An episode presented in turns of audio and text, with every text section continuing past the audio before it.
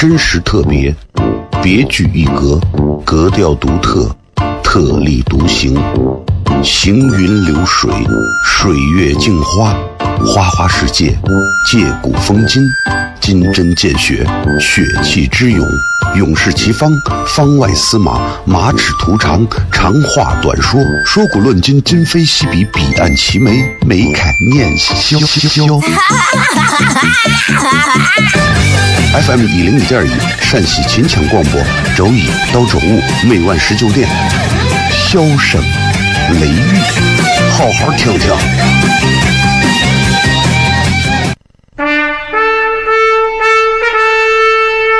爸对我说：“一个成熟的人，永远都会清楚自己想要什么，可以独立思考，从不随波逐流，为了心中所爱，敢和这世界抗争。更重要的是，不管变换多少身份和环境，永远都要做自己。”笑声雷雨，这就是我爸爸，没办法，就这么拽。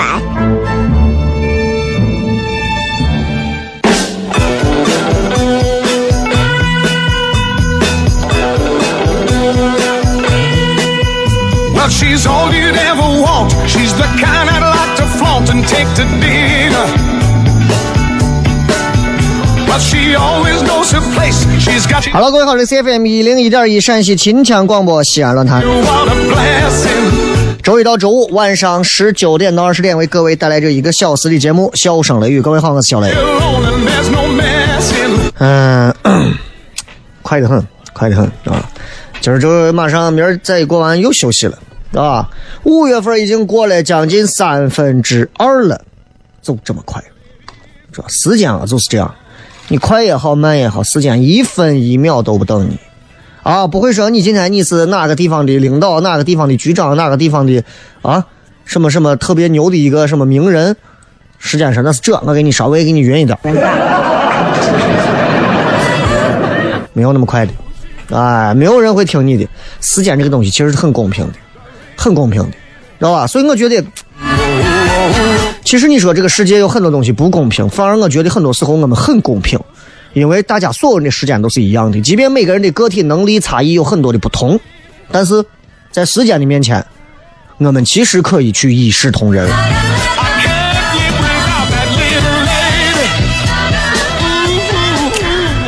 呃，做这个行业做到现在，其实有很多的感触，我接触到很多的人，形形色色的人，也能看到很多人心和人性上的东西。啊，就是你做很多的职业，你慢慢的都能看到。比方，如果你是学英语的，突然有好多年没有见的同学加你好友，你想你能有啥用吗？啊，那就肯定是找你翻一个东西。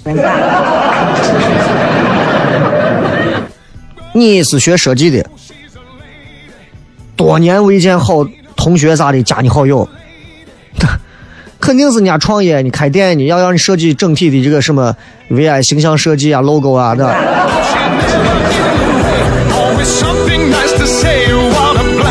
你比方说你是学医的，现在在医院，多年未见的好友加同学加你好加你好友让你通过，你为是为了干啥？叙友情？哎，他家肯定生病了，要到医院找你。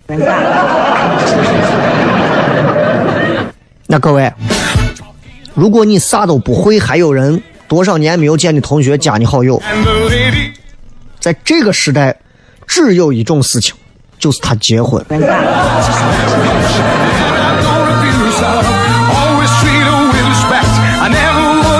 西安最近听说开了一些什么所谓的什么奢侈品商店呀，什么东西的啊，我今儿还路过过看了看，味儿大的。啊，你我不知道你们，很多人应该都是在进这种西安很多店啊，就是那种比较名牌包啊、奢侈品啊、LV 啊、GUCCI、Prada 啊、Chanel 啊，就这样的包。然后你知道，你走到一家这个名牌店里头，你我不知道你有没有想过人家的这个套路啊？你走进一个名牌店，店员用很轻蔑的眼神看你，那个眼神里透露出你一个 loser 你都买不起，对吧？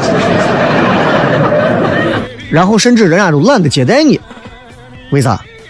其实我觉得这是人家的一种激将式的营销法。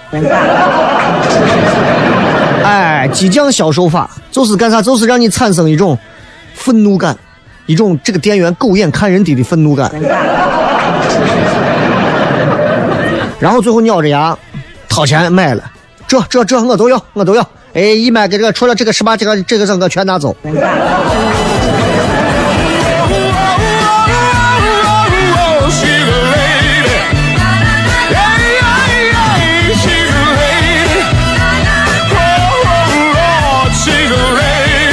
每个人都希望自己能够成功，也都希望自己能够有一天呃飞黄腾达，走到某一个人生的高点和领域当中。但是，绝大多数人注定这一生要扮演一个普通人，甚至是很多成功人士背后的背景。就好像是你看《复联三》，或者是很多一些科幻电影，外星人入侵啊，或者啥啊，很多路人疯狂的跑，有的就被弄死了，就那种。我们大多数人其实都是那样的角色。今天我们的互动微博的互动话题简单一说，一句话说一说你不满意自己现在的哪一点啊？不要再讲什么胖啊、瘦啊、穷啊啊，就这样的外形的说一些具体的。比方说，我不满意现在自己啥，变得很虚伪，变得很假。我不满意自己现在啊，变得很市很市侩、很市井。我不满意自己啊，现在变得非常的没有想象力，没有童真，啊，这都可以。之前看了网上有一个段子，挺好玩的，说就说现在这个到处都是给你介绍成功经验的人啊，但是真正的成功到底在哪儿呢？你模仿是模仿不来的。说从前有个电梯，里面呢，啊，有三个人，啊，一个人呢不停的在原地跑，一个人不停的做俯卧撑，还有一个人不停的用头撞墙。这个电梯呢，就一直上上上上到顶楼之后，里面的主人就问：“哎，你们咋上来的？”这三个人说：“一个说我是跑上来的，一个人说我做俯卧撑上来的，还有一个人说我是拿头撞墙上来的。”啥意思？电梯代表现在中国宏观经济的起飞，快吧，一直在升。那三个人呢，就是天天介绍成功经验的那些大佬们，他们啥都没有做，搭了个电梯就可以给你介绍经验。啊，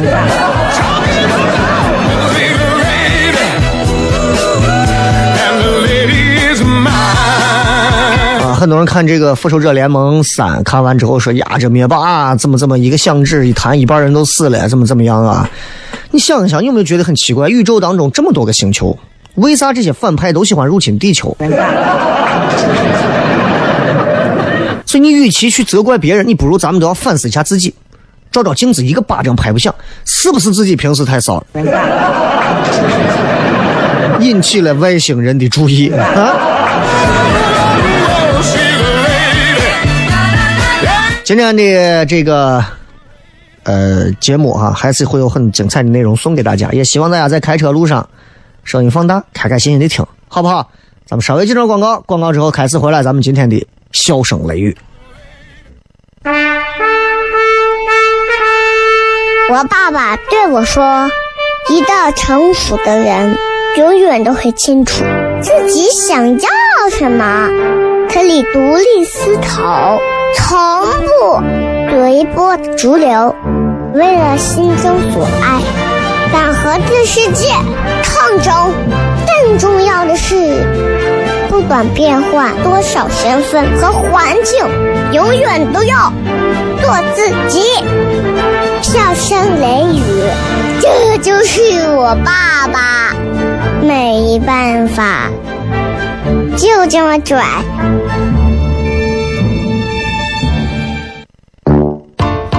真实特别，别具一格，格调独特，特立独行，行云流水，水月镜花，花花世界，借古风今，金针见血，血气之勇，永视其方，方外司马，马齿图长，长话短说，说古论今，今非昔比，彼岸齐眉，眉开眼笑。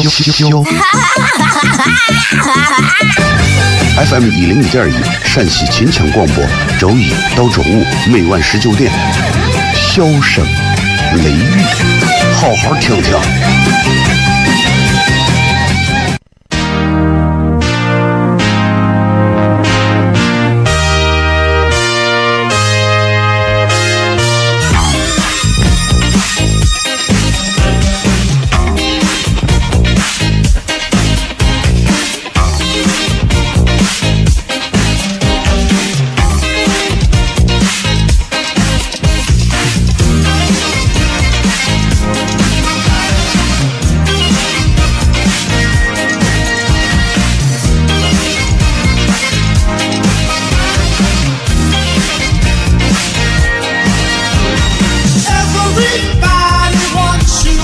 欢迎各位继续回来，笑声雷雨，各位好，我是小雷。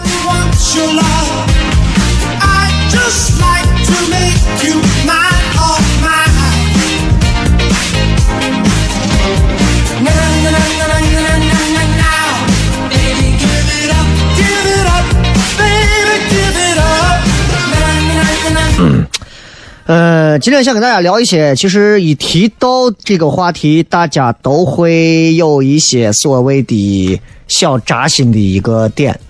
我相信每一个人，不管你挣钱多钱少，你提到这个点，心里都会揪一下。这是一种钱，什么钱呢？它叫份子钱。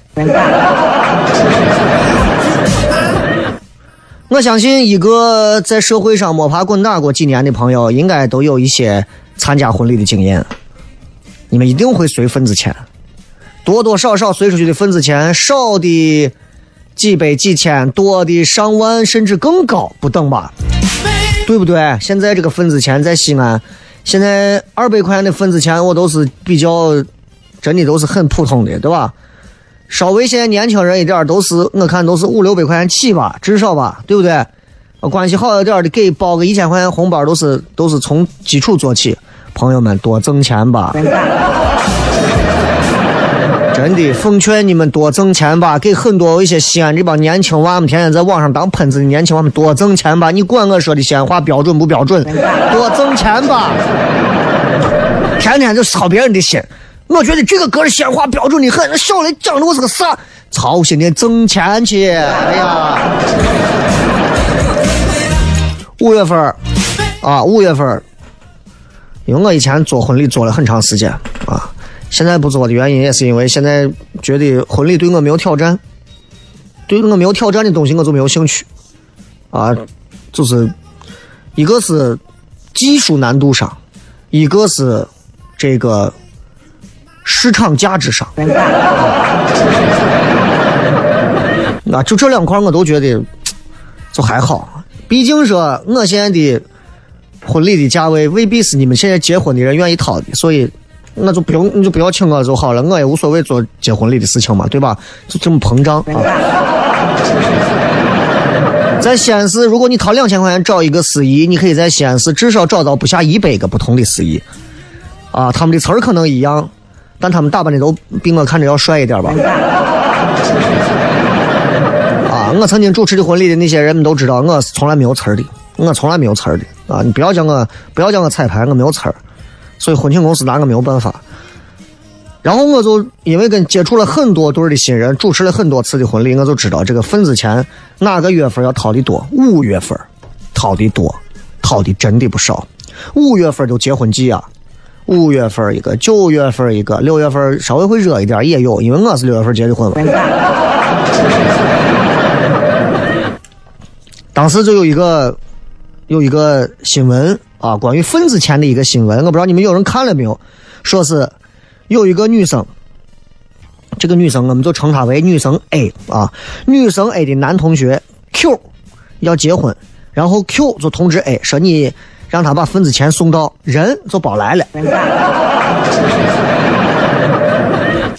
为啥呢？Q 的理由是，A 是自己前女友的闺蜜。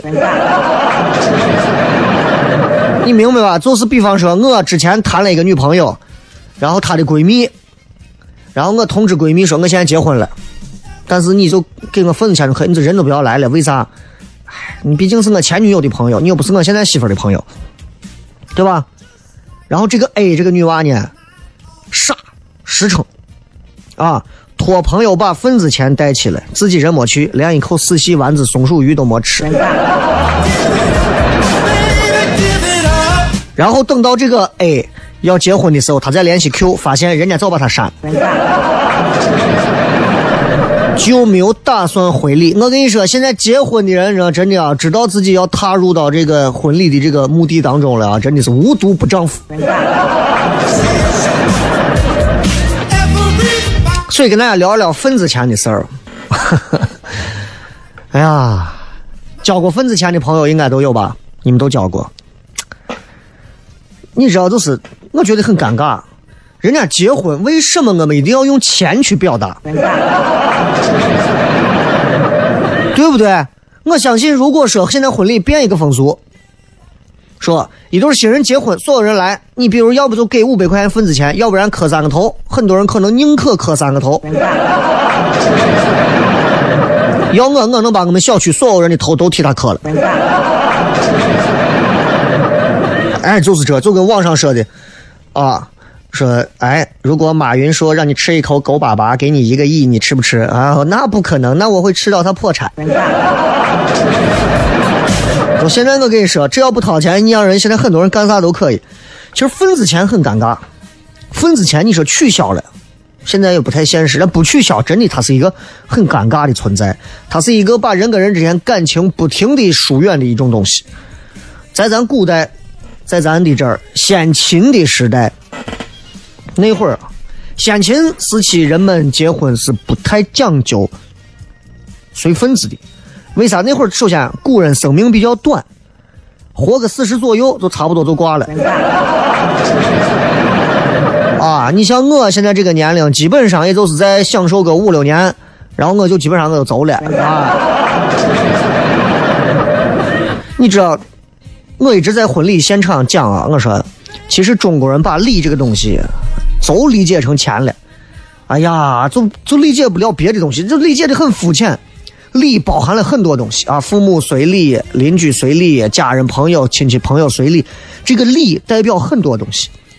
啊，咱整天说，你说那个什么什么什么诗书礼记这些东西，你们在礼记里头去看一看，礼记当中说过一句话叫“婚礼不和，人之序也”，就是说儿女结婚。意味着啥？父母啊，也就快到终点了，所以大家心中也就有淡淡的忧伤，婚礼也就不太宜去庆贺了。所以人家就讲说，嫁女之家，三一三夜不惜烛，呃，思乡离也；娶妇之家，三日不举乐，思次亲也。这送啥礼啊？奏乐都不让，你就坐着默默吃，流眼泪都不要流，默默吃。慢慢的，先秦时候开始，那会儿真的结婚都是弥漫着一股淡淡的忧伤啊。直到后来，很多的王公贵族开始变得很奢侈了，婚礼上奏乐了，送礼了，民间的这个婚礼的这个随礼的风气开始流行了。但是在明代前的时候，古代人参加婚礼是不提倡送钱的，提倡送啥呀？实用的东西。说实话，在咱在咱就是演渴望的那个年代。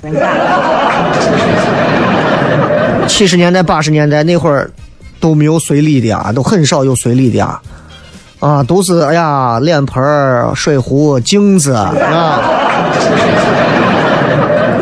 当时咱们之前聊的这个西汉的这个赵飞燕，环肥燕瘦的赵飞燕，可以在手手掌上跳舞的这个赵飞燕，当时她转正，转正成皇后，她妹给她送的东西有啥？史书记载啊，有啥？比方说鸳鸯褥。鸳鸯做绣的褥子，云母七宝扇啊，有各种宝石的这种扇子，孔雀扇、琥珀枕、龟纹枕、回风席、麝香，很实用吧？而且都是床上用品。我跟你说，一直到啥时候开始才有这种东西？明代，从朱元璋这时候开始，从民间开始。流行随份子钱，这是因为朱元璋他当时有一个创意，他当时大概意思啥意思啊？就说他是在这个，在他朱元璋应该在晚年的时候，他颁布了一个叫做教文榜教民榜文的一个东西，作为一个他的一个法令啊，主要是治理乡村用的。当中有一条是这么规定的，就说谁家现在没有个什么婚丧嫁娶需要花钱的时候啊，乡里乡亲就要相互的照应。团结才是力量。以后谁家有孩子结婚，同一里的其他人家就每户要出一贯，一贯大概是多少？明代那会儿一贯大概就是现在人民币二百到四百，或者到五贯的钱，每户都要出一贯或者五贯。这样的话，一里一百户加起来就是一百到五百贯。有这些钱买车买房不都好了吗？还用担心谁有家结不了婚吗？以后家家户户这么轮流支援，天下就没有单身狗，世界美美哒。啊，就就是真的是朱元璋，朱元璋，你们去搜朱元璋的这一篇这个榜文当中叫教民榜文啊，教育人民的一个榜文，教民榜文，这是现在中国公认的中国份子钱的起源。所以最早的时候你会发现份子钱是干啥的？它是一种互助基金。就有点像现在的社保或者是新型的这个农村合作医疗，所以你可以叫它为新农合份子钱。明代之后，从明代之后，份子钱，从这个榜文发布之后，份子钱渐渐的、慢慢的、缓缓的就成为中国人红事白事的标配项目，随份子。份子钱，哎呀，你们说恨不恨？真想生活在一个不随份子钱的年代，还好还好。你看我现在身边朋友不去，说实话，你来不来真无所谓，你把钱给到就行。你就想想，挺难过的，挺难过的啊！咱们稍微进段广告，回来之后继续笑声雷雨。我爸爸对我说。一个成熟的人，永远都会清楚自己想要什么，可以独立思考，从不随波逐流，为了心中所爱，敢和这世界抗争。更重要的是，不管变换多少身份和环境，永远都要做自己。笑声雷雨，这就是我爸爸，没办法，就这么拽。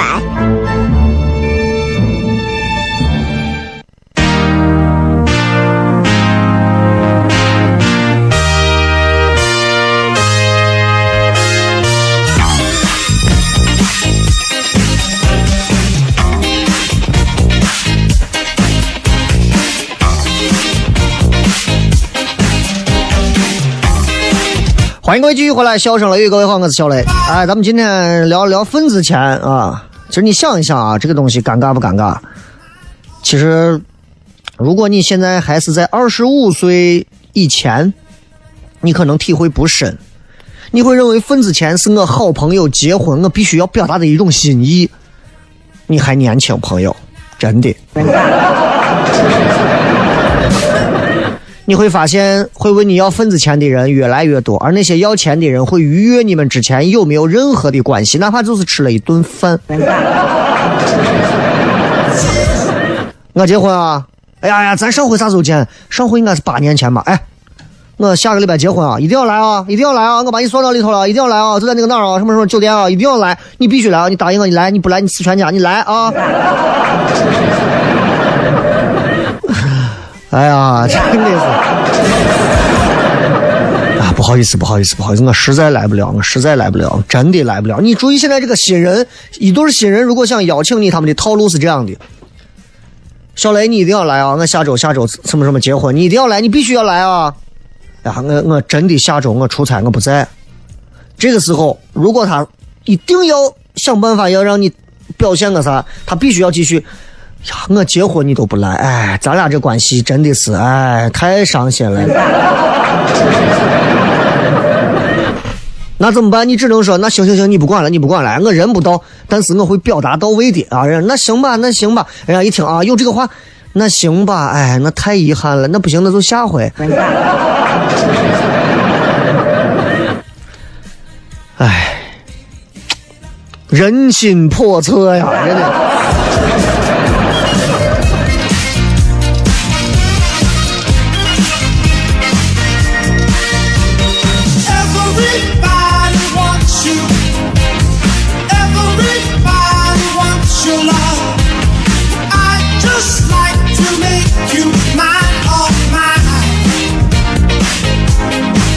咱接着说说份子钱的事儿。从古至今，你知道这个份子钱就这么回事嘛，对吧？你们有没有考虑过一个问题？你们有没有考虑过一个问题？就是不管你是随份子钱，还是回份子钱，回啊，就你给别人回一个份子钱，别人给你的钱给过你份子钱，你现在给别人，你有没有考虑过通货膨胀？比方说，你七八年前、十年前，你给了你伙计五百块钱份子钱，他把这五百块钱份子钱，在十年前或者五年前的西安的房价可能还是四五千、三四千一平的时候，买了一套房，拿着五百块钱，十年后你也结婚，好朋友又给你回来五百块钱，你也投入到买房当中，朋友，你买得起房吗？你们有没有动过这个脑子，想过这个事情？这个东西细思极恐，非常可怕的。你比方说，今天现在是一八年，零八年的时候，你的朋友结婚，各位，零八年的时候我房价多低呀、零八年的时候，西安一万一万一平的房子屈指可数。你想现在，真的，一万块钱一平的房子屈指可数。稍微自认为自己很好的房子，当时零八年我记得西门外头哪儿的，当时汶川地震完了，咱西安受了一点余震的波及，好多我楼都咔啦咔啦都裂缝啊啥的，啊，你说那就那些所谓的好的楼盘，四五千，当时零八年很多人说我的妈呀太贵了吧，四五千一平的房子在零八年，你给他，你给他五百块钱的份子钱，甚至一千块钱。十个人他就能买上几平的房子了。现在，他说我在曲家买房，三万一平，十个人买不了一块砖，哎。所以这件事情告诉我们什么？要不然份子钱你要的多一点要不然结婚结的早一点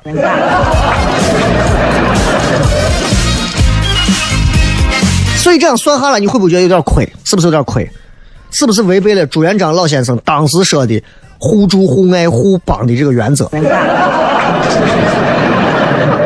十年前我给你了五百块钱份子钱，十年后你得给我随我三千块钱份子钱。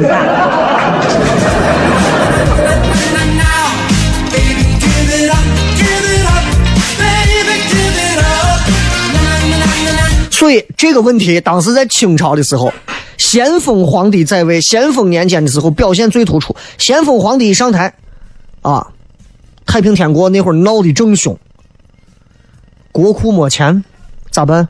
咸丰皇帝一想，钩子一拍，做了一个违背祖训的事情，干啥？印纸币。咸丰之前哪有哪有动不动发行纸币呀？啊，银票那不算嘛，对吧？都是铜边、铜板啊、银元啊、金金的呀，就是金元宝、银元宝的那种发行。大清宝钞，咸丰一八五三年，大清宝钞开始发行，但是清政府因为它信誉比较低，你知道，刚上市流通了几个月就贬值，贬了百分之二十、百分之三十，然后就出现了一种情况，啥情况呢？大清宝钞就成了民间的啊婚丧嫁娶的专用份子钱。你们知道过去有个东西叫国库券吧？在我很小的时候，我记得我爷他们当时拿了一把的国库券。我说哎这个跟人民币不一样啊，他说这个也是钱。我当时有点懵。我说现在怎么的？这现在这中国这现在是几个？这到底几个人在管中国？这还钱还发两套的。那会儿不懂嘛，啥叫国库券，跟这是完全不知道。现在一想啊，其实有一点有点像对吧？你比如说当时啊，A 结婚，A 结婚，B 参加婚礼，然后就给 A 送一个送一个两千文的大清宝钞份子钱一张，两千文相当于现在人民币四到八百块，啊，其实就是随给他一个一千四百文钱。大家你说这个事情，你说 A 和 B 谁到底亏了？谁亏了？你想，你想，因为两千文它还有一些这个，就是你知道，因为因为这个信誉低嘛，就贬值嘛。然后这个时候，A 收到了这个钱之后啊，两千文的这个大清宝钞，其实就是一千四百文钱嘛。然后这个时候，你知道 A 多聪明？A 把这个宝钞兑换成一千四百文钱，然后等着这个宝钞继续贬值，再拿二百文钱买回一张两千文面值的，明白了吧？等到 B 结婚的时候，再给他随个两千文的。举个例子，比方说，比方说，咱现在人民币一百块钱，对吧？一百块，呃，一百块，像发行了一个一百块钱的国库券但是其实一百块国库券可能就值个八十块钱或者六十块钱。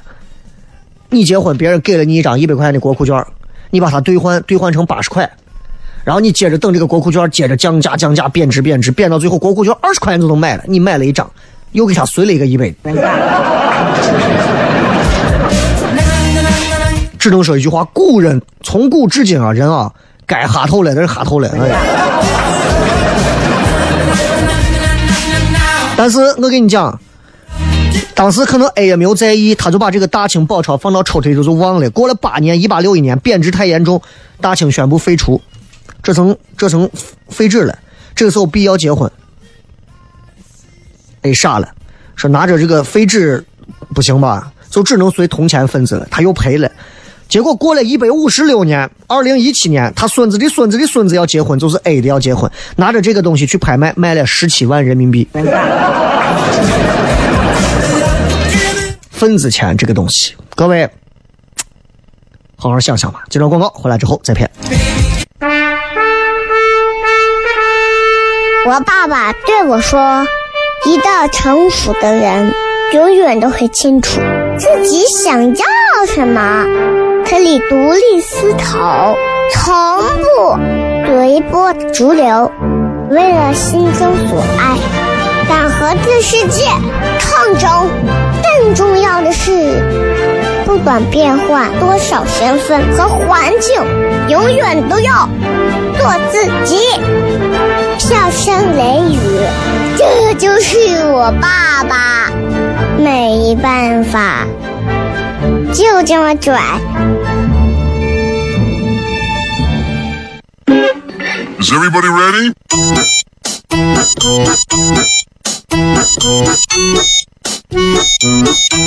Hello, honey, you look so sunny. Without your feeling, I fade away. Honey, so sweet and sunny. My heart is aching. I beg you stay. 接着回来，最后时间我们来跟各位朋友互动一下。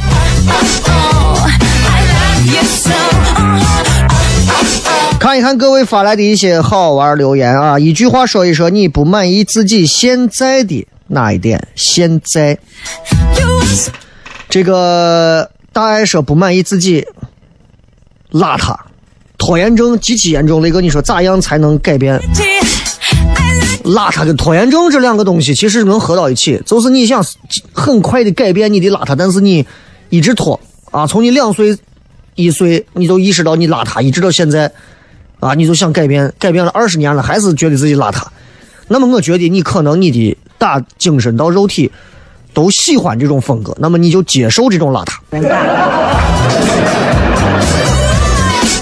为啥？因为邋邋遢也是一种，有很多人叫邋遢啊，邋遢也是一种很好的一种风格嘛，对吧？而且还有机会能成网红，小邋遢，哎真呀真邋遢。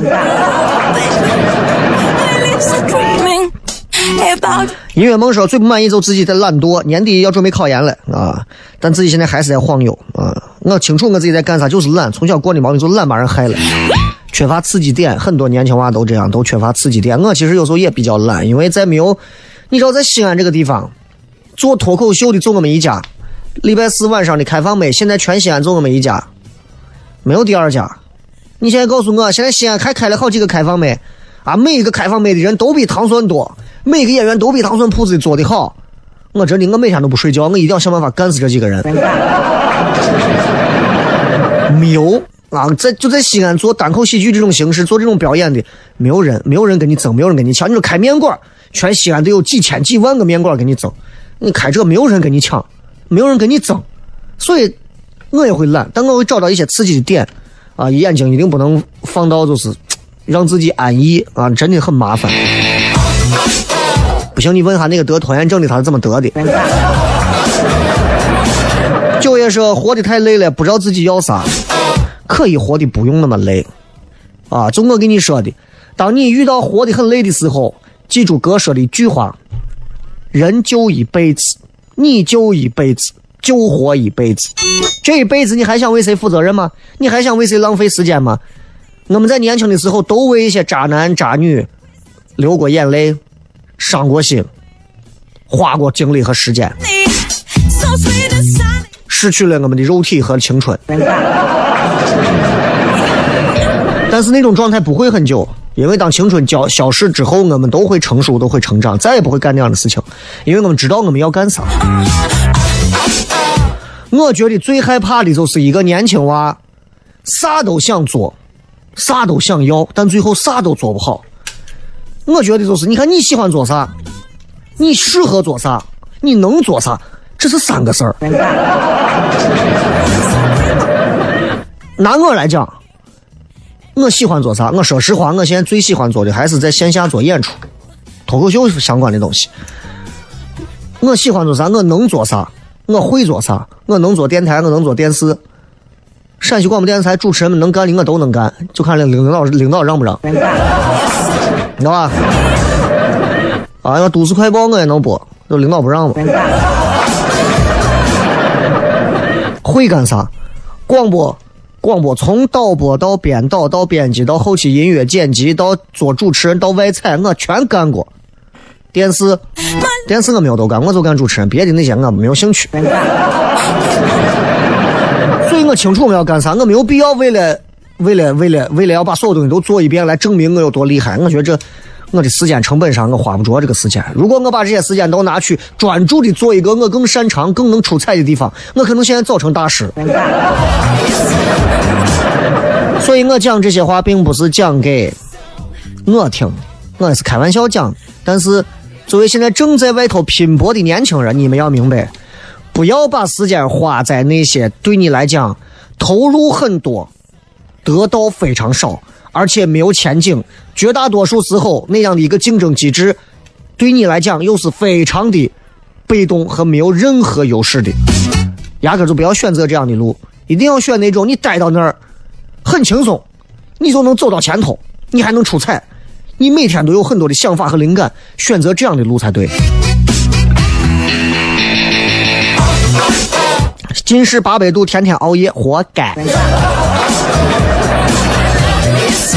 啊，这个不满意自己经济收入几乎为零，还要吃父母的钱，房价涨的自己以后估计首付都难。目前现在这样一个经济状况，就要导致我们很多年轻人现在买不到房、买不起房、买不了房，很正常，脸皮先厚起来。你觉得老外独立，把老外放到咱这儿，老外也得求他爸妈。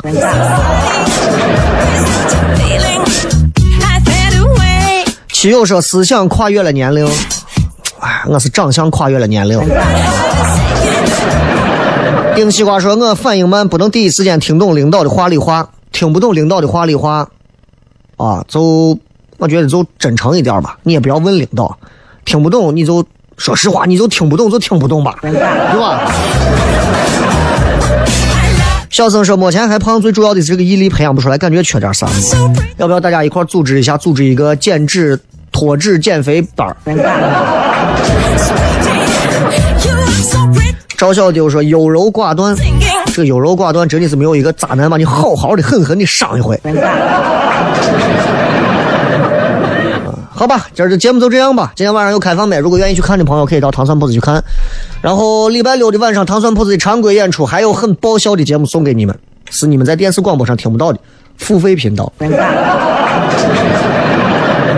拜。